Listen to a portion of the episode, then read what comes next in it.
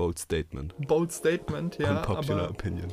aber ähm, ich sag, das Ende der App, wie wir sie heute kennen, dass immer mehr Entwickler merken, dass die keinen Mehrwert mehr tatsächlich bringen.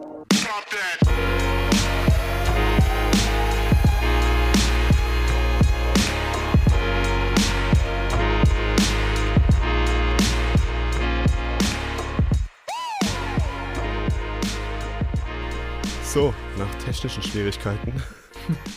Die wir nie haben. Die wir nie, natürlich nie haben. Ja, ich meine, in unserem Podcast läuft natürlich technisch alles einwandfrei. Absolut.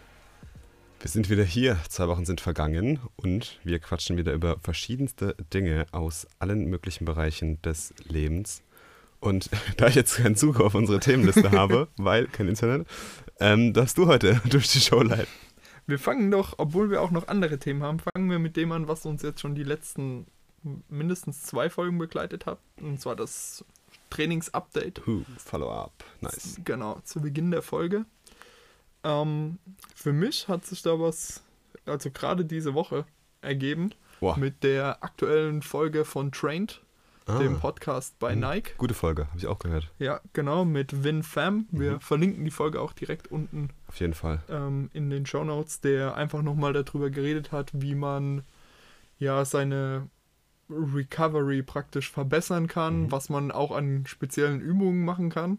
Und gerade die Foam Roll auf dem Bauch zu benutzen, war sowas so, wow, habe ich noch nie das ist dran krass, gedacht. vor allem wenn man viel sitzt, ey, man merkt das heftig. Ja. Genau, und das habe ich jetzt ähm, regelmäßig gemacht, seit ich die Folge ge gehört habe. Und also mir hat das auch echt, also es fühlt sich zumindest gut an. Ich kann jetzt keine wissenschaftlichen Beweise dafür. Pro-Tipp, man sollte das nicht nach dem Essen machen. Ja, das stimmt wohl.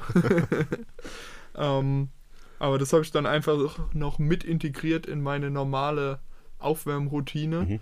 Und das gefällt mir echt gut. Und was ich jetzt auch wieder nach der Folge mehr gemacht habe, war so ein bisschen Balanceübungen Hm, ja, Richtig. mit einzubauen.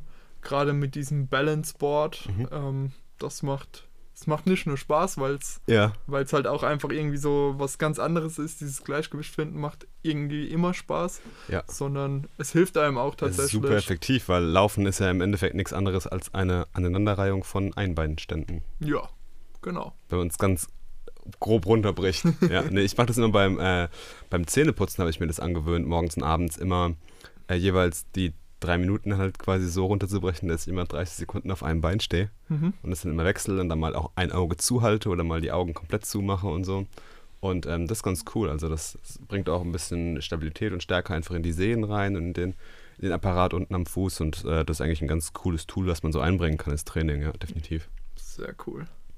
Genau, und das andere hat sich erst heute ergeben. Und zwar ähm, habe ich schon länger einen YouTube-Channel, der immer mal wieder so bei mir hochkommt, ist Jeff Nippert. Boah, Das- noch nie gehört. Ja, das ist einer aus der Fitness-Community, Okay. ähm, der so eine gewisse Linie fährt zwischen Training und Ernährung. Also Mhm. seine Channel-Videos sind, denke ich mal, fast 50-50, was das Ganze angeht. Und der ist so ziemlich stark unterwegs in dem Bereich, ähm, ja, ich sag mal, ästhetisches Bodybuilding, also nicht Okay. diese Massemonster, sondern ähm, so wie Arnold, sage ich mal, damals Okay. ähm, in seiner Zeit war, wo es schon um dieses, ich sag mal, griechischer Gott geht, ne? Dieses, Arnold, der griechische Gott. ja, von der Körperstruktur her Ja, zumindest, ne? Okay, okay. Und ähm, da ist mir über den Weg gelaufen, dass er ein, ja, ich sag mal so ein Nutritional Guide Mhm. gemacht hat für Body Recomposition, wie er das nennt. Das klingt fancy. Es klingt fancy, ist aber eigentlich nichts anderes als das, ich sag mal, das Optimalziel, Muskeln aufzubauen und gleichzeitig das Körperfett zu reduzieren. Mhm. Und das ist ja was, was für Anfänger relativ einfach ist, aber je länger man trainiert, desto schwieriger wird das Ganze, beides gleichzeitig zu machen. Und er ist jemand, der unglaublich viel Zeit mit wissenschaftlichen Studien verbringt und das auch immer an sich selbst noch mit austestet und an seinen Freunden und ähm, ja, seinen Klienten. Meine Freunde, die Versuchskaninchen. Genau. Nice. Gute Einstellung. Und ähm, er hat dann praktisch in diesem ja, 270 Seiten Buch alle seine Erkenntnisse zusammengefasst mit Ah, äh, nice. klarer Strukturierung, äh, runtergebrochen auch der wissenschaftlichen Erkenntnisse, Studien verlinkt, also wirklich so, so ein allumfassendes Ding einfach und das habe ich mir jetzt mal geholt und will mir das über die nächste Zeit so Schritt für Schritt zu Gemüte führen, um einfach auch noch so ein bisschen mehr aus der Ernährung mit Mhm. rauszuholen. Da geht es um Sachen wie, ähm, ja, also ich sag mal, das Time von Mahlzeiten. Ah, ja, das ist ein wichtiger Punkt, glaube ich. Genau, wie man auch zum Beispiel die verschiedenen ähm, Makronährstoffe über den Tag verteilt, ähm, wie man am besten Proteinquellen mischt, ähm, all solche Themen betrachtet er da, ähm, schreibt die Fühlen wieder auf, aber auch gibt dann nochmal, wo er es halt kann, nochmal Einblicke in die unterschiedlichen Körpertypen, ähm, was die an diesen Stellen besonders beachten, beziehungsweise an der Stelle sogar ignorieren können. Klar. Und das ist schon, ähm, ja, klingt auf jeden Fall super spannend. Das Teil ist ja mit 270 Seiten ziemlich dick. Ähm, bin ich mal gespannt drauf. Krass, cool. Muss mal berichten, wie das war. Ich glaube, da kann man echt extrem viel noch rausholen. Gerade aus diesem Ernährungsbereich kann man, ja, das ist so, ein, so eine Sache, die vergessen einfach viele oder vernachlässigen viele, genauso wie Recovery. Ist ja, Ja. mindestens, deswegen finde ich ja bei dem Nike Training Podcast ähm, immer super interessant, wie die diese Five Facets of Fitness äh, da definieren. Das finde ich Ja. echt ähm, gut und dass man die auch wirklich allumfänglich beachten muss, weil es bringt mir nichts, wenn ich mega kranke Workouts baller, aber halt nur drei Stunden Schlaf am Tag in der Nacht Ja. habe. Ne? Genau. Aber genau. das, das äh, wissen wir ja alle. Cool. Wie läuft es lauftechnisch? Hast du dich da von deiner Verletzung erholt? Ja, also da bin ich jetzt wieder zurück. Ich bin noch nicht voll wieder mit drin. Liegt aber auch daran, dass ich jetzt doch das Beintraining wieder mit aufgenommen habe. Mhm. Und dementsprechend ähm, fällt ein Tag Laufen aus, weil der praktisch einfach für die Erholung der Beine nach dem okay. schweren Mhm. Beintraining drauf geht. Ähm, und was ich jetzt mehr gemacht habe, ist immer mehr Fokus auf das Draußenlaufen Ah ja, okay. zu gehen ja. und da dann auch teilweise mein normales Krafttraining dann verschoben habe, weil es war gerade schönes Wetter, der Boden war trocken, also raus. Der klassische Schönwetterläufer. Genau, absolut, absolut. Ähm, da ich ja eine gewisse Flexibilität in meinem Trainingsplan drin habe, nutze ich die dann aus und laufe natürlich lieber bei Sonnenschein als beim Regen. Ne? Ja, Das ist- logisch. Nee, das macht ja, auch, macht ja auch Sinn, sonst erkältet man sich noch oder irgendwas. Nee. Genau. Und bei Sonne laufen macht zudem auch mehr, viel mehr Spaß. Das und ähm, das macht auch das Reinigen der Schuhe einfacher, wenn man dann mal doch wieder im Fitnessstudio aufs Laufband muss. Ah ja, okay. Ja, ich habe zwei gesonderte Paar Schuhe. Ja, genau. Das, so tief bin ich noch nicht drin. Ja, das Ähm, kommt noch. Genau. Gut, bald geht die Anmeldung los, ne? Ja, genau. Nice, ich bin gespannt. Ja, ähm, bei mir gibt es ja auch viel Neues. Ne, nicht viel Neues eigentlich. Ich hatte jetzt diese Woche eine, eine Ruhewoche. Habe äh, so ein bisschen den, den Umfang jetzt ja stark gesenkt. Habe ein bisschen mehr Krafttraining gemacht die Woche. Hab viel auf Recovery gesetzt. Nochmal alles schön durchgeknetet. Und ähm, ja, bin jetzt, lass mich raten, am Montag geht mein äh, Trainingsplan jetzt für den Halbmarathon los. Also dort beginnt dann mein 12-Wochen-Plan. Da geht dann die richtige feine Vorbereitung los. Viel Tempo-Work steht wieder an, viele längere Läufe auch, ähm, viel auf den, auf den Threshold-Pace jetzt wieder achten und so. Also bin jetzt wieder gut reingekommen, dafür, dass ich jetzt im Herbst und ja, sag ich mal, im so November bis November eigentlich kaum gelaufen bin, habe ich im Dezember jetzt wieder gut, gut Meilen aufgebaut. Bin jetzt im Januar, glaube ich, so knappe 160 Kilometer gelaufen. Ne? Mhm. also knapp 40 Kilometer die Woche. Äh, bin jetzt wieder auf einem guten, guten Wochenschnitt unterwegs und so fühlt sich eigentlich auch alles gut an. Habe keine Probleme, habe am Laufstil noch mal ein bisschen gearbeitet. Neue Übungen und neue Routinen, ja, in alles Mögliche reingebracht und das hat eigentlich gute, gute Reize gesetzt. Und jetzt bin ich mal gespannt, wie ich dann in das neue Training starte. Nächste Woche wird bisschen busy für mich, weil ich extrem viel unterwegs bin. Da muss ich auch mal schauen, wie ich das Training unterbringe, aber irgendwie klappt es ja immer. Genau. Ich habe letztens in meinem Feed immer so coole, in meinem Instagram-Feed, ähm, eine Werbung gesehen von dieser äh, Theragun. Kennst du die? Mit so, Nee. ah, das ist wie so eine Art Klopfmassage. Du musst es dir vorstellen, wie so eine Art, es sieht aus wie eine Bohrmaschine, Mhm. hat vorne wie so eine, ja, wie so eine kleine Kugel, sage ich einfach mal. Die ist an so einem Stiel äh, festgemacht und ähm, hat wie so einen Pistolengriff. Und wenn du die dann anmachst, gibt es super schnelle Stöße.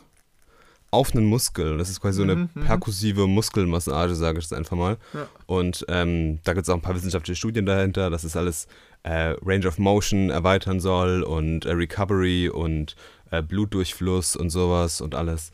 Ähm, sieht super interessant aus. Wir haben die in meinem Fitnessstudio, kann man die testen, Mhm. weil die Dinger sind relativ teuer, die gehen bei 250 Euro los. Ja, ja. Ähm, es gibt drei verschiedene Modelle, wobei eigentlich nur das mittlere Modell Sinn macht. Ähm, viele Physiotherapeuten benutzen das mittlerweile auch. Aber ich werde jetzt nächste Woche einfach mal testen und mal schauen, was das Ding kann, weil ich kann mir vorstellen, so gerade nach einem Lauf oder so, der ein bisschen härter war, da so ein bisschen die, den Wadenbereich oder auch oben den Oberschenkel und Unterschenkel ein bisschen so durchzumassieren, ist bestimmt auf jeden Fall eine geile Sache. Ja. Und ähm, ja, hilft da bestimmt mal die ein oder andere Verspannung rauszubekommen. Es gibt auch verschiedene Aufsätze und sowas.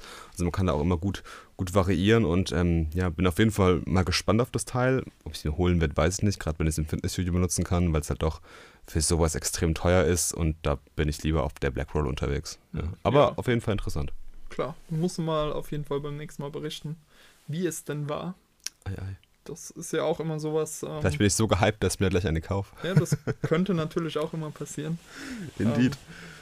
Ja, ähm, das heißt, bei uns läuft es gerade aktuell gut. Läuft gut. Der Ende April kann kommen. Kann langsam, langsam kommen. Nicht so schnell, langsam kann er kommen. Ja. Ja, Ja, wir müssen auf jeden Fall- schnell. Der Januar geht schnell rum, gell? Ja, Fand ich ja. auch. Ich habe heute so mein, mein Review gemacht, habe heute einen Blogpost über den Januar gemacht. Ähm, bin echt zufrieden auch mit dem Januar gewesen und so. Also vom Training her sowieso. Auch ähm, ein paar andere Sachen, die ich ausprobiert habe. Ich habe ja dieses äh, Intervallfasten jetzt ausprobiert, den Januar mal. Mhm. Habe da so eine Streak gehabt. Habe aber gemerkt, dass ich es für mich ein bisschen anpassen muss, weil ich halt früh aufstehe. Um kurz vor fünf stehe ich meistens irgendwie auf und meine Workouts fangen eigentlich alle so ab 6 Uhr morgens spätestens an. Und gerade wenn ich dann äh, Intervall-Workouts morgens mache, habe ich gemerkt, danach nichts essen, keine gute Idee. Also ich bin Mhm. super im Sack für den ganzen Tag dann. Und da muss ich einfach noch ein bisschen anpassen mal und äh, mal ein bisschen so das Window verschieben. Aber das sind einfach so Erfahrungswerte, die man Ja, einfach machen muss, absolut. denke ich. Ja, da ist, ich glaube, so eine Struktur sollte man auch nicht zu hart über seinen Alltag stülpen und kann da ja sehr flexibel sein. Ne? Mhm. Aber habe auf jeden Fall auch viele positive Effekte gemerkt. Äh, Gerade, dass ich halt morgens viel konzentrierter bin. Ne? Also ich denke halt nicht direkt irgendwie ans Essen und sowas und Mhm. mein Körper ist dann nicht mit Verdauen beschäftigt, sondern ich kann halt gleich meine Energie auf Sachen richten, die ja, die halt wichtig sind für mich. Ne? Und das Ja. finde ich eigentlich eine, eine coole Sache. Und was halt ganz geil ist, dass dieses abends rumsnacken äh, bei mir jetzt komplett weggefallen ist, weil ich ja diesen Gamification-Charakter von dieser App, die ich mal gezeigt habe, von Zero, der funktioniert so gut, dass ich halt, wenn ich meinen Timer stelle für das Fasten, ne, dann esse ich auch echt gar nichts mehr. Also ich habe dann auch gar keine Gelüste mehr, irgendwie mir noch einen Snickers abends reinzuziehen oder noch eine Dose Erdnüsse aufzumachen oder irgendwie sowas. Und das finde ich echt gelungen, ja. Und ich glaube, das ist einfach schon ein Riesending, dass ich mich halt einfach nicht mehr am abends hinhocke auf die Couch und dann irgendwelche Sachen snack. Ja, auf jeden Fall. Ja. Hilft extrem weiter. Definitiv. Okay, dann gehen wir doch mal zum nächsten Thema. Und zwar was, was schon länger in der Arbeit war und Mhm. jetzt endlich zu einem Ende gekommen ist. Das, was lange jährt, nee, was lange währt, wie, oh, Sprichwörter und Marvin, das funktioniert einfach nicht, nee. Gut Ding will Weile haben. Ja, das, das, so. das sagen wir, können wir so behalten, ja. Ähm, ja, wir haben unseren ersten gemeinsamen ja, Freelancing-Gig hinter uns gebracht. Sie? Eine kleine Webanwendung geschrieben zusammen. Und ja, das geht schon fast so ein bisschen in die, die Richtung, ich sag mal, Hackathon-mäßig, nur Ja. dass jetzt tatsächlich die Ansprüche waren, das Ding muss auch funktionieren. Ne? Das muss halt bulletproof sauber sein, ja. Genau. Äh, sauberer Code und ähm, ja, von der Freiheit her war es da, sage ich mal, schon eingegrenzt. Also wir hatten ja einen kom konkreten Auftrag, Genau. ne, aber so von dem Approach, wie wir jetzt angegangen sind, war es eigentlich wie ein längerer Hackathon jetzt. Ne? Wir haben hier so eine QR-Code-Reader-App gebaut als Web-App Genau. ähm, auf, auf einer React-Basis.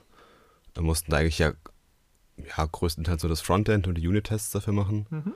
Und ähm, das war echt mal eine, eine super spannende Sache, mal wirklich für einen richtigen Kunden zu entwickeln, halt, sage ich mal. Ja, Ja. nicht, dass man, sage ich, im, im Work, also im Arbeitsumfeld mal was entwickelt für irgendeinen, ja, in Inhalt von irgendeinem Projekt oder basierend auf irgendeiner Änderungsanforderung oder irgendwie sowas, sondern halt wirklich für einen Kunden, der sehr, sehr nah ist, ähm, mit dem wir auch uns gut verstehen und der dir halt auch dann wirklich Geld dafür gibt. Ne? Das ist Ja. halt auch nochmal eine Sache, ähm, wo dann die Arbeit auch ein bisschen ja, wichtiger wird, irgendwie so. Ne? Auf jeden Fall. Man hängt es halt mehr rein. Das ist ein ganz äh, interessanter Shift auf jeden Fall, der sich da ergeben hat.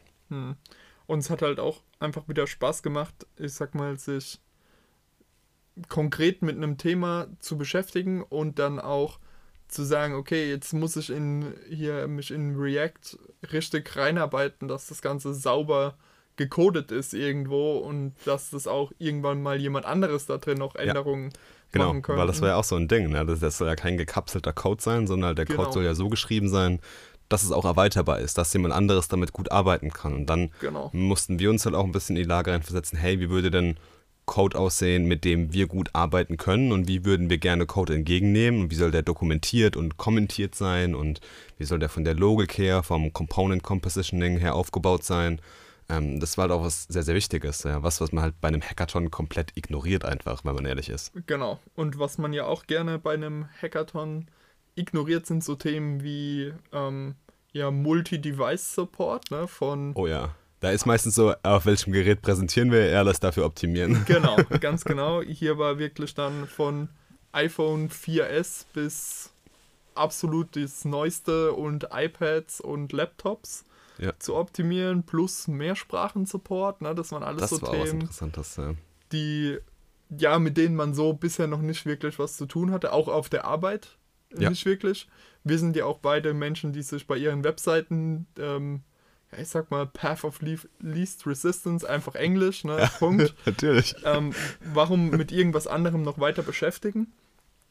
Ähm, war hier aber halt nicht, ja, hier war praktisch die Anforderung, dass es mehrsprachig sein mhm. muss. Ähm, war einfach mal auch nochmal interessant und ich fand auch so die Arbeitsweise, die wir da bei dem Projekt hatten, auch super spannend. Wir haben dann noch, gegen Ende haben wir auch wieder so Themen gemerkt, so, ah, es wäre zum Beispiel cool, wenn wir immer, wenn wir Code hoch schicken und sagen, okay, das wird der, die nächste Version davon, ja. dass der andere das akzeptieren muss und äh, drüber genau. guckt und man nicht, genau. nicht wir haben ja dann, selbst. Gegen Ende haben wir dann viel mit Pull-Requests ja gearbeitet. Genau. Ähm, und haben ja dann immer noch dieses Code Review Feature genutzt, damit der andere halt gleich sieht, was für Änderungen jetzt drin sind. Nicht, dass man dann mal äh, den neuesten Stand irgendwie pullt und man ist irgendwie überrascht, warum jetzt Sachen komplett in andere Dateien verschoben sind. Das ist, glaube ich, auch ein cooles Feature. Gerade wenn man zu zweit arbeitet, kann man halt dann den Überraschungseffekt relativ gering halten. Ne? Genau. Und es ist auch einfach so dieses klassische Vier-Augen-Prinzip, ne, was man einfach in den Code mit reinbringt. Ja, auf jeden Fall. Und das war einfach eine, eine super Sache.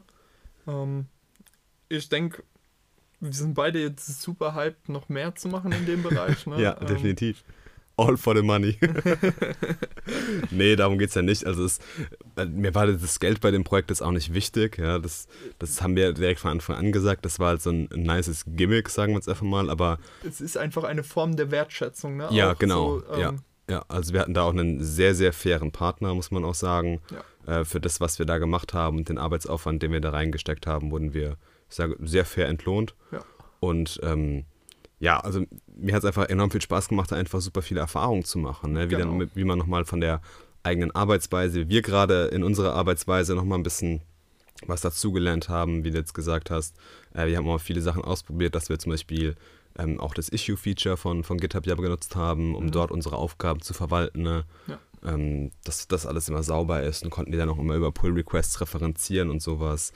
Wir haben mal gelernt, oder du hauptsächlich mit Cypress zu testen, ne? mhm. ähm, was glaube ich auch sehr interessant war. Ich habe gemerkt, dass Frontend-Entwicklung mehr als nur ist, schöne User-Interfaces zu bauen. Ne? Ja. Da gehört extrem viel anderes dazu. Ich habe auch mal gemerkt, wie wichtig es ist, Dinge für Leute zu entwickeln oder Dinge für einen Kunden zu entwickeln, so wie er es haben will, mhm. nicht so, wie man es selber als Designer vielleicht im Kopf hat. Ne? Ja, das ist auch extrem wichtig. Da muss man halt dann ähm, ja, weniger selbstverliebt in die eigenen Designs sein und halt wirklich sagen müssen, okay, das ist die Anforderung, so baue ich das. Ja, mhm. auch wenn es mir jetzt, wenn ich davon überzeugt bin, dass nicht der perfekte Weg ist.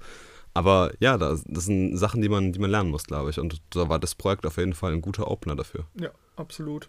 Und auch, dass wir jetzt, ich sag mal, endlich mal auch unsere Kommunikation getrennt haben in den eigenen Slack-Channel für ein Projekt, ne? Und ja. das nicht immer so in den normalen persönlichen Gesprächen irgendwann dann ja, so komplett untergegangen ist. dann, ja. Genau, so konnte man immer schön zurückscrollen und nachschauen, was war wie oder halt auch da einfach sagen, okay, ich pack, ich hau da eine Channel-Benachrichtigung rein, so ist der Stand, ne? Und dann kriegt es jeder sauber getrennt von allem anderen mit. Das war auch einfach was, was wir schon über die Zeit gemerkt haben, was Mhm. immer wieder so ein Problem ist, so, ah, okay, wo, wo, wo sind jetzt alle Infos, ne? Ja, nee, da bietet halt auch Slack einfach super viele Ja. Features, die man noch machen könnte. Also man könnte ja jetzt noch, noch weiterarbeiten damit und könnte ja noch verschiedene Bots oder Apps irgendwie auf Slack einbinden, ne, die mit Genau. GitHub connecten und sowas. Also da dann so einen dedizierten Kanal für diese Kommunikation zu haben, ist, glaube ich, auch wichtig, Ja. weil es halt auch mal den Fokus einfach nochmal schärft. Ne? Und dann weiß man halt, hey, wenn wir dort in unseren privaten Ding schreiben, dann ist es halt off-topic oder allgemeines Zeug. Und wenn es halt um das Projekt geht, dann schaue ich in den Kanal rein und finde da auch alle Ressourcen oder Code-Snippets oder sowas, Genau. über die wir halt geschrieben haben, muss mir die nicht ewig in irgendeiner Timeline suchen. Ja, genau. Das ist schon ziemlich angenehm. Ja, also wir sind bereit für mehr in dem Umfeld. Auf jeden Fall. Ja, wir müssen jetzt mal schauen, was wir da machen, ob wir da wirklich irgendwie was in, in Richtung irgendwas gründen, ja, ob, mal schauen, ob wir uns da auf irgendeine Gesellschaftsform irgendwie einigen, lass uns mal auch beraten und aufstellen, wie wir dann auch, auch neue Aufträge kommen, ist natürlich dann auch eine Ja. interessante Sache, ne? Es soll natürlich irgendwas aus dem bekannten Umfeld sein, das ist natürlich schöner, weil jetzt haben wir auch für was gearbeitet, wo wir auch selbst eine Connection dazu hatten, ne? und dann ist es halt irgendwie umso cooler, Ja, wenn man da halt irgendwie was, was machen kann. Ne? genau, absolut. Ja, und von cooler Arbeit kommen wir zu coolen Technologien oder Uh. zumindest von solchen, von denen wir denken, dass sie cool sein Yes. könnten. Und wo wir vielleicht selbst auch mehr ja, Zeit rein investieren Ja. wollen, um zu lernen, um auszuprobieren, Genau. wie auch immer. Ja, ich habe ja den Punkt draufgeschrieben. Ich kann dir mal kurz sagen, wie ich drauf kam. Und zwar hatte ich ähm, letzte Woche, ähm, war ich in Stuttgart, habe dort ein Meetup gehalten oder einen Vortrag auf einem Meetup und der war so irgendwie so last minute. Und ähm, da habe ich über Insurtech-Trends geredet, also welche technologischen und Versicherungstrends ich so für dieses Jahr kommen sehe. Und viele von den von DHlern, die ich jetzt irgendwie in der Ausbildung oder im Studium mal betreut habe, die haben mich auch immer so gefragt, dann so, hey, was ist denn so eine Technologie, die ich in der nächsten Zeit unbedingt lernen sollte, damit ich jetzt nicht unbedingt wertvoll auf dem Arbeitsmarkt bin, aber dass ich, sage ich mal, gut gewappnet für die Zukunft bin. Und ähm, deswegen wollte ich die Frage einfach mal mitbringen in dem Podcast. Und hab mir gedacht, so, hey, was siehst du denn so als Technologien, wo du sagst, wenn man jetzt sich dafür interessiert, ähm, das ist ein Feld, da wird sich mega viel entwickeln und mega viel auftun, wenn man dort jetzt ähm, was, was lernt, das ist auf jeden Fall, okay, wenn man das lernt, ist nie ein Fehler, aber ähm, dort würde ich auf jeden Fall meine Energie reinstecken, weil da kriege ich irgendwann einen guten Return of Investment raus. Ja.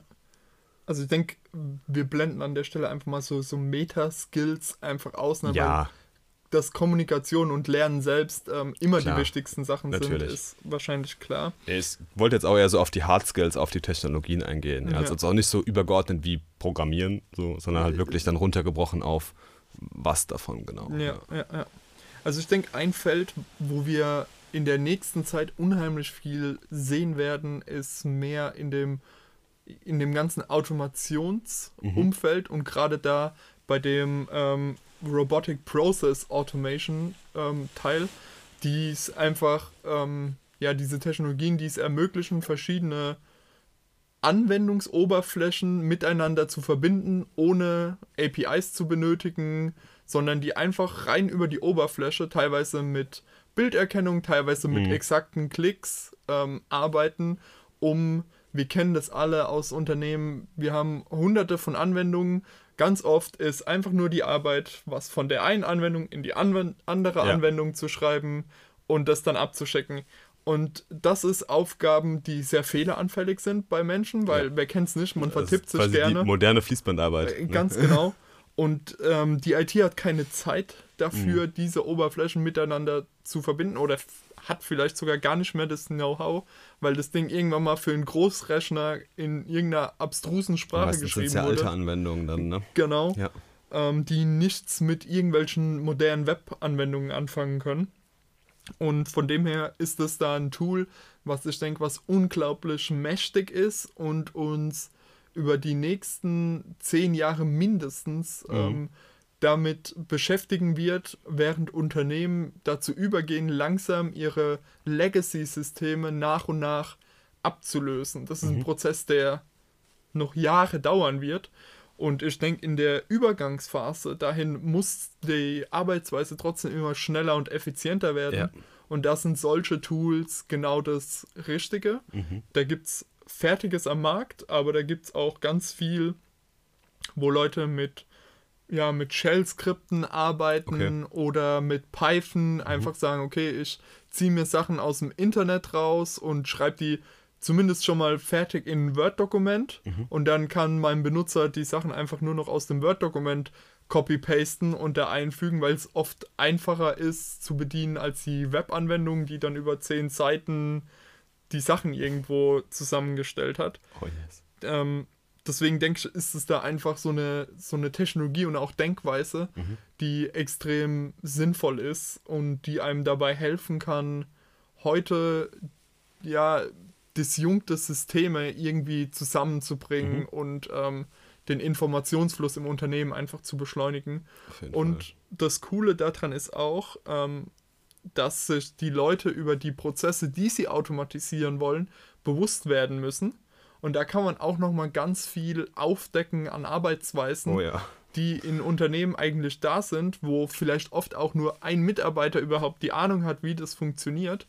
Und so schafft man auch nochmal gewisse Wissenssilos Mhm. ab und kann ähm, ja einfach auch aufzeigen, ähm, wo sind Ineffizienzen im System oder wo werden unglaublich viele Fehler erzeugt und irgendwie manuell abgehandelt. Wie kann man vielleicht da auch, abgesehen von diesen Tools, die Benutzer noch unterstützen? Und ich denke, das ist einfach was, ähm, was einen unglaublichen Mehrwert schafft für Unternehmen, aber auch eine sehr spannende Tätigkeit ist, weil es einem dabei hilft, in Prozessen zu denken, was immer eine nützliche Fähigkeit ist und halt auch einfach, ähm, ja, dieses Kommunika Kommunizieren zwischen Oberflächen ist was, denke ich. Klar. Wenn man das selbst mit Python programmieren kann, ähm, findet man auf jeden Fall einen Job.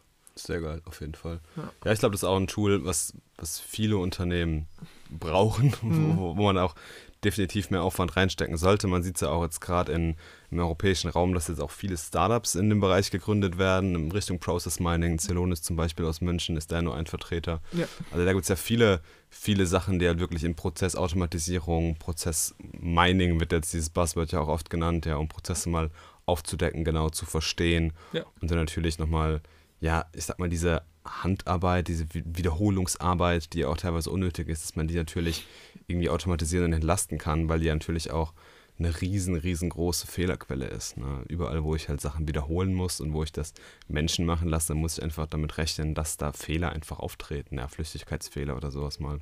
Ja. Und meine Mitarbeiter haben vermutlich eigentlich Besseres zu tun, als Ja, also ich lerne das kreative Potenzial von den Menschen kann man besser nutzen, als Genau. die immer dasselbe machen zu lassen, acht Stunden am Tag. Genau. Ja, das, das stimmt definitiv. Ja, Ja. ja ich habe jetzt auch mal so geschaut, ähm, was, was ich sehe, was für technologische Entwicklung. Und ähm, also ich denke, dass eine technologische Entwicklung wird auf jeden Fall im, in Richtung Voice Interfaces passieren. Ich glaube, das, was wir jetzt momentan haben, so Alexa, Siri und Co., die sind, noch, die sind zwar so die Opener, aber die sind ja noch relativ blöd, sag ich mal. Mhm. Und es ist ja sehr, sehr, sehr weit weg von natürlicher Interaktion. Ja. Ja. Ähm, und man, äh, wenn man sich so ein paar neue Entwicklungen anschaut von, jetzt, von jetzt neuen Startups äh, oder was da Samsung jetzt zum Beispiel auch gerade gekauft hat, was jetzt Google wieder vorgestellt hat mit diesem neuen Conversational AI, ähm, sieht man, dass da auf jeden Fall eine Menge passiert, dass das Ganze immer natürlicher wird. Und ich glaube, dass es auch immer mehr Services und Anwendungen geben wird, wo jetzt dem, dem Endnutzer irgendwie was bringen. Ja, man hat es ja jetzt oft in vielen Unternehmen gesehen, dass man AI gerade dann benutzt, um, sage ich mal, Prozesse zu automatisieren, Sachen zu vereinfachen, Machine Learning, äh, ja, Aspekte verwendet für irgendwelche Dinge. Aber da hat der Endnutzer meistens ja relativ wenig Kontaktpunkte damit und ich glaube, dass diese Conversational User Interfaces oder alles, was irgendwie in diesem Bereich Natural Lang- Language Processing zu tun hat, dass äh, das immer mehr in Richtung Endkunde gehen wird, dass man damit auf jeden Fall mehr Berührpunkte haben wird in Zukunft.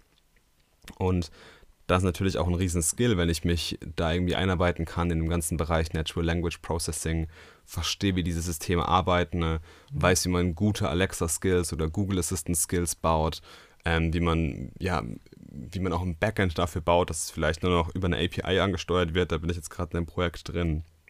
Also auf jeden Fall ein super interessantes Feld, wo sich extrem viel tut. Ich weiß noch, als wir damals auf dem InnoHacks 2017 da unseren ersten Alexa-Skill mal gebaut haben, Ja. wenn ich jetzt zurückschaue, was damals möglich war und was jetzt möglich ist, das, das liegen ja schon Welten dazwischen und es sind gerade mal drei Jahre. Ja. Also man merkt, dass der die Entwicklung auf jeden Fall extrem schnell geht und ähm, dass die Developer-Base da immer mehr gefördert wird. Und ich glaube, das ist ein, ein, wahnsinnig guter und interessanter Space, um da jetzt einzusteigen und ähm, ja, da von der Entwicklung, von der Technologie auch zu profitieren. Ja, das auf jeden Fall. Ich denke, das ist auch was, ähm, was immer interessanter wird, je mehr die Technologie in den Hintergrund rutscht. Ne? Also ich, ich denke, das klassische Beispiel ist und bleibt halt einfach der Star Trek-Computer, ne? der um mich herum einfach da ist und ich muss ja. ihn nur ansprechen und er gibt mir die Ergebnisse auch zurück. Weil ja, oder so wie Jarvis bei Iron Man. Genau, ja. ähm, was ja, ich sag mal, auch zu einem gewissen Grad ein Teil dessen ist, warum man diese Assistants heute nicht so gerne wahrnimmt, weil man kann sie nicht überall mhm. wahrnehmen um einen herum. Ähm, außerdem ist es auch noch gerade in der Öffentlichkeit sehr merkwürdig, mit so etwas zu kommunizieren. Ne? Und dann aber auch, was mir halt gerade noch sehr, sehr fehlt, da sind wir wieder im Bereich Natural Language Processing. Ähm, ja, praktisch anstatt dass ich schreibe, diktiere ich das der Maschine und die ja. passt es aber perfekt an. Ja. Die entfernt meine Ä, Ö, Genau. Ich musste ja immer an die, an die Szene von Her denken, wo der, ja. der Hauptdarsteller diesen Job hat, dass er quasi Liebesbriefe genau. schreiben, glaube ich. Ne? Und mhm. er hat ja dort seinen Assistant, wo er einfach nur alles sagt und erzählt und diese Assistant wie eine Sekretärin mit Superpowers, sage ich einfach mal, oder ein Sekretär, äh, das einfach so, wie du es eben beschrieben hast, so zusammenfasst und so aufbereitet, dass es halt genau runtergeschrieben wird. Und ich denke, jetzt nicht in den nächsten Jahren, aber langfristig wird man sich natürlich schon in die Richtung entwickeln. Ja. Und ich ja. glaube, das ist auch, auch irgendwann die Vision, die wir haben werden, dass wir alle mit so einem Knopf im Ohr rumrennen und ja, so einen digitalen Assistenten für alles Mögliche haben. Man sieht jetzt schon so viele Leute mit ihren AirPods den ganzen Tag irgendwie rumlaufen. Und ähm, ich glaube, das ist eine, eine Entwicklung, die auf jeden Fall in die Richtung gehen wird. Ja, dass man vielleicht irgendwann gar kein, oder dass das, sage ich mal, wenn es so funktioniert, wie die Vision ist, dass das natürlich wirklich die vorrangige Form der Interaktion ist. Ne? Mhm. Ne? Und ähm, das fände ich super spannend, weil es halt auch ein krasses Umdenken in den Köpfen ist. Und man merkt es halt auch bei vielen Entwicklern und bei vielen Designern, die solche Systeme jetzt gerade noch gestalten, entwickeln, dass man halt immer noch versucht, den Prozess oder die Übersicht, die Struktur von einer Smartphone-App oder von einer Web-App, von einem, ja, sag ich mal, visuellen Medium zu nehmen und das versucht in Sprache zu gießen. Mhm. Ja, und da muss man wirklich radikal umdenken und schauen, wie es halt wirklich anders funktioniert und wie es halt wirklich natürlich ist. Ja. Deswegen ist es ein Skill auf jeden Fall, mit dem ich mich wahnsinnig gerne beschäftige. Und ähm, ich glaube, das ist auch was Großes, was in der nächsten Zeit noch wachsen wird. Ich denke, was da auch super interessant ist, ist ja diese ersten Ansätze, die es im Umfeld von äh, Google Home und Alexa gibt, die Informationen anzureichern mit visuellen Komponenten, weil wir sind einfach sehr, sehr visuelle ja. Wesen und jetzt weiß nicht, ich habe noch nie ein Produkt über die Alexa bestellt, weil ich zum einen die, also sie liest mir, ich habe praktisch drei Wahlmöglichkeiten, aber irgendwie fehlt mir das, dass ich die sehe. Ja. Und dass gerade wenn man so eine Alexa-Show hat, dann kann man sich die ja auch anzeigen lassen darauf. Ja, das finde ich ist eine super geniale Komponente, die auch gerade in Zukunft, denke ich, immer noch wichtiger wird und ähm, da wahrscheinlich ähm, auch die Integration in unsere Smartphones noch viel, viel tiefer gehen mhm. wird, um, weil das ist ja eigentlich der Screen, auf dem ich es sehen will. Ich will vielleicht einfach in den Raum reinsprechen, aber gib mir die Information, die ich sehen will, wieder auf das Gerät zurück, was ich sowieso in der Hand habe. Ja, und das ist, denke ich, noch so Schritte, wo wir noch in den Kinderschuhen aufstecken. Ja, definitiv natürlich, weil das auch das ganze Thema noch mal komplexer macht. Ich muss mir jetzt nicht nur mehr Gedanken darüber machen, wie gestalte ich mein Voice-Interface, sondern auch, wie verpacke ich Antworten sinnvoll an den Benutzer zurück. Ne? Ähm, das ist, da brauchen wir vielleicht auch noch mehr Kontext. Ja. Ähm, über den Benutzer. Ne? Ist, sitzt er gerade in der, in der Badewanne und hat kein Handy in der Hand? Dann ähm, bringt es nicht, wenn die Antwort kommt, ja, schau auf deinem Bildschirm. Ähm, ja, das liegt halt immer in einem Raum. Äh, genau. Ähm, während auf der anderen Seite, wenn er sowieso gerade ins Handy guckt, dann lies mir nicht die Liste vor, sondern gib mir die einfach ja. da drauf. Ne? Ja, Kontext so ist dann ein Riesending, also Context-Aware Computing, ja. super wichtig. Ja. Genau.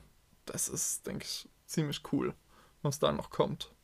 Hast du da irgendwie eine bestimmte Technologie? Weil wir wollten ja auch ein bisschen in die Technologie noch mit reingehen wo du ja. sagst, das ja, ist also was? ich würde auf jeden Fall mal schauen, was halt so die gängigsten Voice Interfaces sind. Mhm.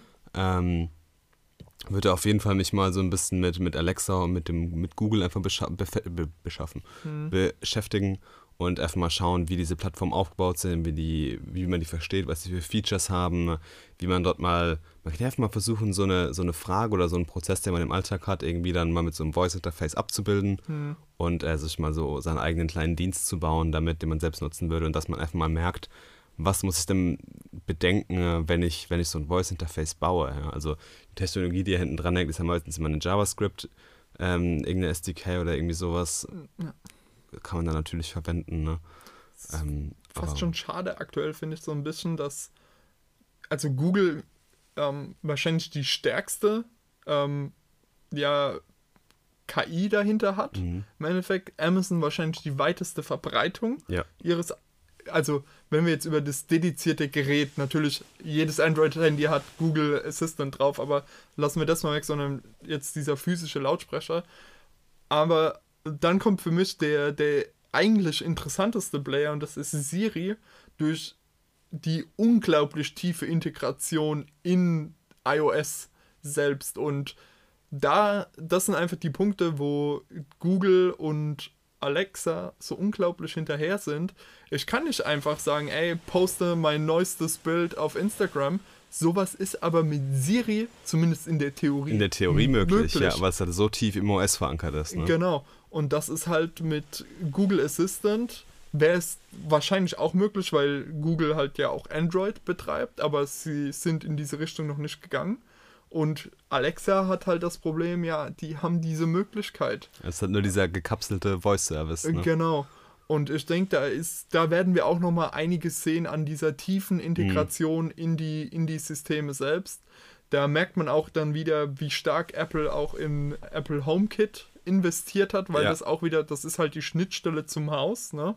Ähm, während Amazon halt den Vorteil hat, ja, die haben, die sind das Shopping-Portal, ne? Ähm, ich kaufe nichts bei Google, ich kaufe nichts bei Apple, ich, ich kaufe bei Amazon, ne? Ja, also, klar. Also, halt Wenn es so. auf Amazon nicht existiert, dann gibt es das nicht. Genau, genau. Ähm, oder, ähm, was ist das? Ebay, wenn du es bei Amazon nicht gefunden hast.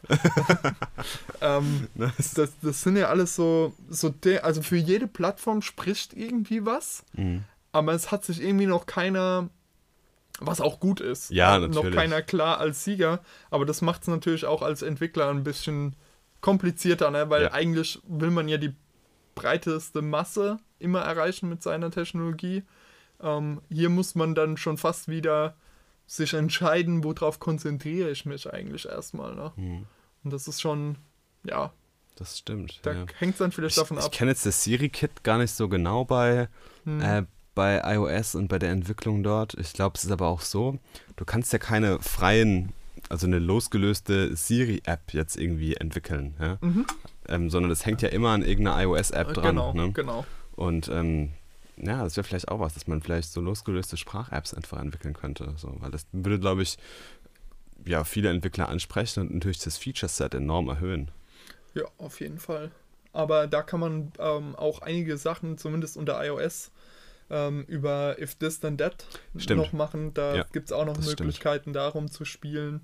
Ähm, und die haben ja auch diese, ich weiß nicht, Siri Actions oder so irgendwie Ja, heißt diese ja App. Shortcuts, ja. Shortcuts, genau. Und das war ja mal eine Third-Party-App, Genau. ähm, die das ermöglicht hat. Und jetzt ist es, haben, die wurden tatsächlich auch von Apple gekauft. Ähm, darüber kann man zumindest so für sich selbst Ja. viele Ja, interessante das ist wie Beispiele This. Then That, bloß halt fürs iPhone. Genau, So. das ist schon interessant gemacht. Ja, auf jeden Fall. Wie siehst du die Blockchain? Ich, ich muss tatsächlich sagen, ich habe so wenig, ja, tatsächliche Anwendungsfälle Ja, dafür jetzt selbst erlebt, ja, ähm, dass ich sagen muss, die, die Technologie ist für mich persönlich zumindest uninteressant, Ja. muss ich sagen. das erlebe ich halt echt extrem oft. Also die Technologie wurde ja so heftig gehypt in den Mhm. letzten paar Jahren, aber, sag ich mal, die richtigen Anwendungsfälle, die sind jetzt halt noch ein bisschen weit weg. Ja, man hat ja immer gesagt, ja, Logistik, Versicherung, Finanzen und sowas, überall, wo mehrere Player dabei sind. Es gibt Ja. jetzt, also sag ich mal, die meisten Startups, die ja irgendwas im Blockchain-Bereich machen, machen ja was auch im Kryptobereich. Ja. Ich finde, die Themen muss man aber strikt voneinander trennen. Eine Blockchain, klar, hat manchmal was mit Krypto zu tun, aber ist auf jeden Fall nicht leicht zu setzen damit. Ja. Ähm, und äh, mich fragen halt immer viele Leute dann so, ah, wenn ich ja gerade so auf diesen Bitcoin und, und Krypto-Ticks ja, und so, ah ja, hier äh, Blockchain, ich lerne jetzt alles über die Blockchain, wie man eine perfekte Blockchain-Anwendung baut und so. Ich so, ey, ich finde das eine mega interessante Architektur, ich finde das auch spannend, aber die Use Cases sind irgendwie noch nicht so klar rausgekommen. Ich weiß nicht, was das ist, ob man dazu defensiv ist, zu vorsichtig oder ob man die Technologie noch nicht so 100% verstanden hat oder ich finde es auf jeden Fall super interessant, aber ich weiß nicht, warum man da noch so struggelt, sage ich mal, diese, diese Use Cases zu finden. Mhm. Ja, das stimmt. Also ich muss sagen, ich finde die, die Plattform Ethereum da tatsächlich spannender als die Technologie mhm. selbst, weil die ja so eine, ja praktisch eine, eine API um eine Blockchain gebaut mhm. haben, mhm. die es einem ermöglicht, Anwendungen auf dieser Blockchain zu bauen. Und das ist dann schon wieder was, okay, ich muss mich selbst nicht mehr um die Implementierung einer Blockchain kümmern. Was auch wahnsinnig komplex ist. Genau, was nicht so einfach ist. Und ich kann auch die, das normale Ethereum direkt als Bezahlmittel mhm. innerhalb der Anwendung verwenden. Und ähm, das sind dann schon wieder Sachen, wo ich sage, okay, da wird es zumindest interessanter, weil da Leute zum Beispiel ähm, ja, Verträge drüber abhandeln könnten oder halt einfach, die setzen auf einer bestehenden Infrastruktur auf, anstatt dass jeder seine eigene Blockchain irgendwie ja. programmiert und dann seine Sachen da drin hat. Ne? Also das ist so, ja, ich weiß nicht, irgendwie, ich denke, da kommt noch irgendwann was Spannendes. Ja, irgendwann definitiv. hat jemand den Use Case, aber ja, für mich persönlich ist es jetzt irgendwie noch nicht so materialisiert. Ja. Also auf jeden Fall würde ich mal mehr in die Recherche auch gehen, schauen, was für Technologien wirklich dahinter stecken, wie man mhm. so eine Anwendung mal auf so einer Ethereum-Basis baut. Das mhm. interessiert mich mal, ähm, wie, das, wie das genau ist, wie man sich das genau vorstellen muss, wie dann die Prozesse ablaufen, was da alles da hinten dran hängt. Äh, das ist auf jeden Fall schon eine interessante Sache. Ich glaube, wenn man Experte in dem Gebiet ist, ähm, ist man auch gefragt. Ja. definitiv. Ne? Ja. Gerade gut gerüstet für die Zukunft. Ich würde jetzt nicht irgendwie so ein All-In-Investment darauf machen und jetzt irgendwie mein letztes Hemd darauf verwetten, dass das in den nächsten fünf Jahren die Plattform wird. BitConnect. Aber äh, trotzdem sollte man es auf jeden Fall immer im Auge behalten und definitiv mal verstehen und sich damit beschäftigen. Ne? Ich glaube, ja. das ist eine wichtige Sache schon. Ja. Jetzt sage ich was, was vielleicht. Bold Statement. Bold Statement, ja. Unpopular aber, Opinion. Aber ähm, ich sag das Ende der App wie wir sie heute kennen. ich musste kurz mein Getränk ausspucken. Weil ich denke, dass die, die App Stores und die Play Stores dieser Welt, dass immer mehr Entwickler merken, dass die keinen Mehrwert mehr tatsächlich bringen. Mhm. Und dass Web-Apps mittlerweile so stark sind, dass die Leute sowieso kaum noch neue Apps installieren, ja. sondern die besuchen nur Webseiten und ich denke, dass es in diese Richtung immer mehr gehen wird und dass es nur noch für nur noch sehr spezielle Anwendungen überhaupt Sinn machen wird, eine dedizierte App zu schreiben, weil dadurch mhm. das Internet immer schneller wird ähm, und die Leute durch Google eigentlich die beste ja, Auffindbarkeit, Auffindbarkeit haben gegenüber zumindest so einem App Store mhm. und dann auch diesen oft sehr intransparenten Gründen, warum wurde eine App entfernt. Ähm, Gerade bei Apple ist es ja ähm, sehr fragwürdig, warum da manchmal Apps entfernt werden oder der Entwickler einfach, ja, äh, nö, du bist jetzt kein Entwickler mehr und alle deine Sachen sind weg und ja, das die ist wirklich stehen, ein bisschen intransparent, das Gewicht zu, ja. Genau, du stehst dann plötzlich vor den Ruinen deiner Tätigkeit. Im Internet kann dir das halt nicht so passieren. Mhm. Durch ähm, Plattformen wie Stripe und PayPal ist es auch ähm, gerade mit Bezahlung viel, viel einfacher geworden und die Leute ähm, vertrauen diesen Plattformen auch mit ihren Bezahlinformationen. Mhm. Das war, denke ich, auch so ein Argument der Play- und App Stores, war dieses, okay, die, ich muss meine Kreditkarteninformationen nur Google oder Apple geben und nicht jedem App-Entwickler. Ja. Und so ist es ja mittlerweile dank solchen Sachen wie Stripe ja, oder PayPal ja, oder Amazon Pay oder wie auch immer, was sich da alles einbinden kann. Ähm, denke ich, ist man da mittlerweile so weit, dass man sagen kann, okay, ich fokussiere mich tatsächlich auf die Arbeit im Web und durch viele neue Standards ich glaube tatsächlich, das Einzige, was aktuell noch wirklich fehlt, ist die Push-Notification auf iOS. Ja, also du sprichst jetzt auf Progressive Rap Apps dann, ne, auf Genau. die klassischen PBAs. Ja, ähm, damit kann ich eigentlich fast alles schon ähm, umsetzen und ich Mhm. habe direkt beide Plattformen abgedeckt. Ne? Das Ja. ist halt auch nochmal Ja. sowas, wo ich denke, ähm, das ist die richtige Richtung. Mhm.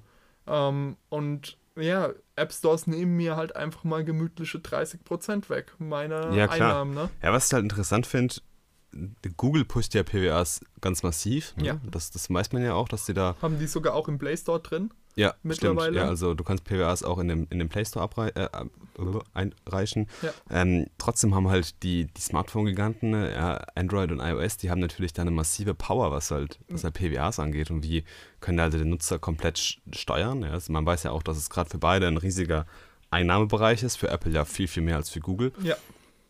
Deswegen äh, müssen die mal schauen, wie sie das ja ihren, ihren Markt killen wollen. Ja, man hat es schon gemerkt, auf Safari sind sie jetzt ja wenigstens auch verfügbar mal, also da kannst du dir auch die PBAs Ja. runterziehen und alles und die Service Worker werden da unterstützt. Ähm, trotzdem finde ich es halt eine, eine spannende Entwicklung. Also ich bin ein großer Fan von der Idee. Ich finde, gerade für Entwickler wird es halt so vieles einfacher machen. Mhm. Für Endnutzer wird es natürlich auch mal, wenn man es mal verstanden hat, vieles einfacher machen. Aber ich glaube, Smartphone-Nutzer wurden jetzt halt über Jahre hinweg trainiert. Wenn du eine App suchst, ist sie im App Store. Ja, ja, Ja? ja. Und äh, ich glaube, wenn man das irgendwie aufbrechen kann, dann hat man es, glaube ich, fast geschafft. Ja? Technologisch ist man da, glaube ich, schon sehr weit. Ich bin jetzt gerade nicht so auf dem aktuellen Stand, was sich in den letzten Monaten bzw. Jahren im PWA-Markt getan hat. Hm. Aber es ist natürlich halt schon eine wahnsinnig interessante Technologie. Ne? Also das steht natürlich außer Frage und die halt sehr, sehr, sehr mächtig ist. Hm. Gerade halt mit diesem, diesem, diesem heiligen Gral, mit diesem einmal schreiben und überall diese App haben. Das ist natürlich Das. extrem charmant. Und auch als aus Nutzersicht, ich muss nicht erst die App herunterladen, ähm, ihr Permissions für alles geben, bevor ich sie überhaupt mal ausprobieren kann. Mhm. Wenn es halt eine Webanwendung ist, kann ich sie normal Ja. verwenden und dann, wenn ich zwei, dreimal verwendet habe, fragt sie mich vielleicht unten, ey, willst du mich da im Homescreen hinzufügen? Ja, und genau. da- genau. dann kann ich ja. erst, ich denke, das ist auch Ja, benutzerfreundlicher an der Stelle einfach, Ja. weil ich den Benutzer irgendwie mehr wertschätze. ja, auf jeden Fall, das stimmt schon. Ich, mal- ich habe jetzt gerade keine PWAs auf meinem Smartphone installiert, was auch interessant ist irgendwie. So, ne? Liegt ja aber auch ein bisschen an dem, ja, halt unter iOS, dass da einfach auch Ja, die Push-Benachrichtigung Genau, also die haben ne? ja auch Das eine ganz klare Regelung, dass du halt keine Web-Views oder sowas verwenden darfst in einer, in einer App. Also das wird Genau. auch direkt geblockt. Die schauen da wirklich extrem streng rein. Ja, Mm, Und ich habe zum Beispiel die Twitter-App als PWA. ja, okay. Ja, Installiert? Die ist, die ist zum Beispiel bei mir auch Standard als PWA installiert. Ich glaube, Ja. wenn du im Mac App Store bist, das ist glaube ich auch fast eine PWA. Also das ist eigentlich wie die Webseite. Da ist man- es ja okay mit den Webviews. Genau, da ist es ja okay mit den Webviews. Ja. Ähm, aber was jetzt zum Beispiel noch so ein, also man sagt ja immer so ein Problem ist doch so ein bisschen dieses native Feeling, dass halt das ein bisschen verloren geht, das merkt man auch noch. Hm. Da müsste auf jeden Fall noch mal ein bisschen was passieren. Ich bin mir auch jetzt gerade nicht so genau sicher, wie man halt, wie gut man auf die OS-Ressourcen zurückgreifen kann, gerade Sensorik, Kamera, Hardware und sowas. Das ist natürlich immer noch spannend, aber ich glaube, das sind alles Sachen, die kann man lösen, ja. Und wenn man, also ich habe jetzt auch gemerkt, ich habe jetzt ja in den letzten Monaten und Jahren ja viel mehr in die Skills in Webentwicklung reingesteckt, weil ich einfach gemerkt habe, ich kann damit mehr machen und mehr erreichen. Hm. Gerade als React, dann ist der Sprung auf React Native zum Beispiel auch nicht weit, wo man auch native Anwendungen mitbauen kann. Ja. Trotzdem finde ich natürlich noch die Mobile-App-Entwicklung trotzdem super spannend, immer noch auf iOS mit Swift. Hm. Aber man merkt halt schon, dass man dann, ich sag mal, mehr für seinen Skill bekommt, wenn man in die Richtung Webentwicklung geht. Das auf jeden Fall, ja. Man erreicht halt auf einen Schlag vier Milliarden Leute ne, und nicht nur, ich sag mal, jeweils in die Hälfte geteilt. Das ist Ja. schon, ja, auf jeden Fall. Auf jeden Fall sehr, sehr wertvoll. Ja. Also ich habe ja immer noch einen großen Tipp, äh, wenn man irgendwie sowas lernen will, was ich ja wärmsten empfehlen kann, sind die äh, Nanodegree-Programme bei Udacity. Mhm. Die kosten zwar Schweine viel Geld, ähm, aber sind natürlich extrem wertvoll und sehr gut aufbereitet. Und man bekommt da sehr viel Wissen vermittelt. Ist natürlich auch mal ja, viel Aufwand, den man sich da noch ein bisschen aufheizt. Wir haben es jetzt gerade selbst gemerkt bei zwei Nanodegree-Programmen, die wir gesponsert bekommen haben. Aber ähm, die Ressourcen, die man da hat, sind halt natürlich First Class. Ne? Ja, absolut, absolut. Und auch, ähm, auch sowas wie Udemy darf man nie. Ja. Ähm, man muss gucken, dass man das gerade Sale ist, aber es ist um, Ja. wenn es spätestens jede zweite Woche Sale ist, ist irgendwas falsch gerade. Ähm, und da wirklich einfach gucken, ähm, ja, wie reviewed sind die, ähm, die Da muss man halt ein bisschen auf die Qualität achten dort auf der Genau. Plattform. Ne? Genau, aber da gibt es wirklich, gerade in Ja. der Webumgebung gibt es Leute, Ja, die absolute Koryphäen sind. ja. Und am besten ist eigentlich immer noch äh, einfach ein Projekt, ein Problem, das man irgendwie hat, versuchen zu lösen Ja, mit irgendeiner Anwendung. ja. Sich seinen Weg am Anfang erstmal durch Stack Overflow durchwühlen und irgendwas zusammenhacken und dann natürlich hingehen und schauen, okay, was hat die Syntax jetzt genau bedeutet? Warum habe ich das so und so gemacht? Warum muss man das so und so machen? Da lernt man, glaube ich, einfach definitiv am meisten mit einer praktischen Verbindung zu irgendeinem Projekt, was, was einen interessiert. Ganz genau. Gut, Dann machen wir noch coole Dinge. coole Dinge. Coole Dinge zum Abschluss. Ähm, mein cooles Ding ist eine Museumsausstellung, Uh, in der ich gestern war. oh, Wir haben ja hier in Mannheim das Reichsengelhorn-Museum. uh. Und Och, der, ich ewig nicht mehr. ja, das solltest du mal ändern. Oder auch nicht, je nachdem, was ich jetzt sage. Na, Obwohl, Oh. es ist ja in coole Dinge dabei. ja, ja, Äh, ja, ähm, ja, ja. Die Ausstellung Java Gold. Und ähm, Java, Java ist, oder- ist ja auch eine Insel, wie wir alle wissen. Wie jeder DH-Student weiß, ja. Ja, äh, wie jeder Student eigentlich, jeder, der Java hatte, kennt das Buch in Deutschland. Ja. Java ist auch eine Insel. Ähm, und da geht es praktisch in dieser Ausstellung um Goldartefakte aus Java vom 7. bis zum 15. Jahrhundert. Okay. Und Also ähm, Version. Joke. ähm, es ist super interessant, halt diese Handwerkskunst zu sehen und auch ja, diese Mischungen aus Buddhismus und Hinduismus, was Mhm. jetzt nicht so Punkte sind, ich sag mal, wo man irgendwie regelmäßig mit in Kontakt kommt und da einfach diese Handwerkskunst ähm, ja, zu betrachten, ist einfach spannend, sag ich mal. Ähm, was, was cool fand, war, die haben so vier, fünf Stationen, wo du wo Objekte im Full 3D-Scan dargestellt werden und die so langsam um dich rum rotieren. Und ähm, da ist mir wieder eingefallen, hey, wie geil wäre es einfach, wenn die die komplette Ausstellung, ja, ich sag mal, in einem als 3D Ja. ähm, bereitstellen würden und dann vielleicht, nachdem die Ausstellung weg ist, bietet man sowas einfach für einen Fünfer im App Store zum Beispiel an. Als Ja, VR-Experience. dann. als VR-Experience. Mit einem coolen Audioguide dazu. Ja. Wie cool wäre sowas, ja. Ja. Und ähm, da ist, denke ich, noch, ähm, gerade da ist der Museumsbereich bereit zur Oh, ja. Disruption. Auf jeden Fall. Also das ist ja ein Riesenfeld, was man da erobern kann. Aber coole Ausstellung. Ja, Interessant. ist auf jeden Fall interessant. Ist auch noch einige Zeit Okay. da. Cool. Genau, und es ist halt so, also ich war unter einer Stunde. Ähm, man kann sich bestimmt auch noch ein bisschen Ja, ja, mehr klar. Zeit nehmen, aber halbe bis Stunde ist da. Nice. Sieht man mal eine ganz andere Kultur einfach. Schick. Java von der anderen Seite. Genau. Und kein Kaffee. Ja, okay. Gut, ich habe auch was mitgebracht und zwar ein neues Projekt, in dem ich involviert bin, der Kulturkram e.V., also ein Verein, äh, in dem ich mich jetzt ein bisschen engagiere. Ich äh, bin da letztens irgendwie dazugekommen, ein Kumpel hat mich angeschrieben, ob ich mal da zu einer, zu einer Sitzung kommen mag von denen. Und es ist ein Verein, den wir jetzt gegründet haben in Mannheim, der sich mit dem Thema Kulturförderung und Kunstförderung beschäftigt. Und äh, ja, was wir eigentlich machen wollen in diesem Verein, wir wollen so ein bisschen der Entgrenzung von Kultur und von Kunst äh, entgegenwirken. Also man kennt es, jeder Künstler hat irgendwie sein eigenes Atelier, seinen eigenen Proberaum und äh, irgendwie ist man so in seiner Bubble drin und gerade ja, junge Künstler oder ja, Artists wollen auch irgendwie mal gesehen werden und dem wollen wir einen Raum dafür bieten. Wir wollen jetzt quasi so eine Art, ich sag einfach mal ganz bold, Coworking-Raum oder Community halt für, äh, für Künstler schaffen. Egal, ob das jetzt irgendwie was Audiomäßiges ist, was Visuelles. Ähm, und ja, sind jetzt gerade auf der Suche nach einer Immobilie, sind jetzt auch schon in Austausch mit der, mit der Kulturförderung von der Stadt Mannheim und ja, gehen da gute Schritte voran. Ähm, ich mache da das ganze Website und äh, ja, Branding-Projekt noch mit einem, mit einem anderen Designer zusammen. Super spannendes Ding auf jeden Fall.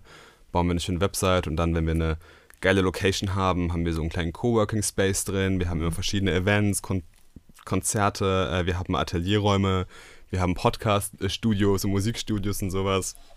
Das wird auf jeden Fall eine, eine geile Sache. Ich bin richtig hyped auf das Ding und werde nach der Thesis dann auch mehr Zeit rein investieren in diesen Verein. Und ähm, das ist auf jeden Fall eine sehr, sehr coole Sache und ich bin gespannt, wie es da weitergeht. Ja, klingt auf jeden Fall wie ein cooles Projekt. Definitiv. Wenn ihr da was habt, kannst du es ja auch in die Shownotes dann packen. Ja, definitiv. Also sobald wir da irgendwie public sind äh, mit der Seite, dann werde ich das auf jeden Fall nochmal im Podcast erwähnen, weil ich arbeite da mit einer interessanten Technologie, mit der ich vorhin noch nicht gearbeitet habe.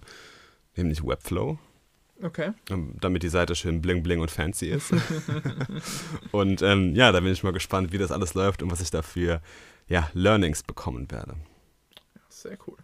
Gut, dann sind wir durch. Wie sieht's aus mit deinem Buchfortschritt?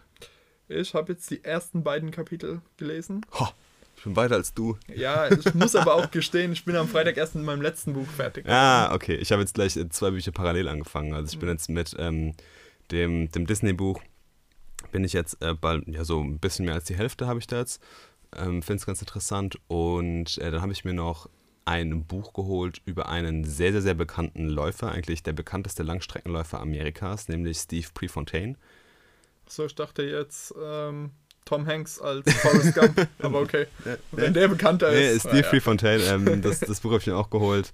Ähm, sehr krasser Charakter, sehr krasser Typ und da werde ich bestimmt auch nochmal demnächst ein bisschen äh, ja, berichten können. Sehr cool. Ich kann vielleicht ganz kurz was zum Buch sagen, was ich fertig gelesen hatte davor. Oh ja, Und zwar Super. Crunchers.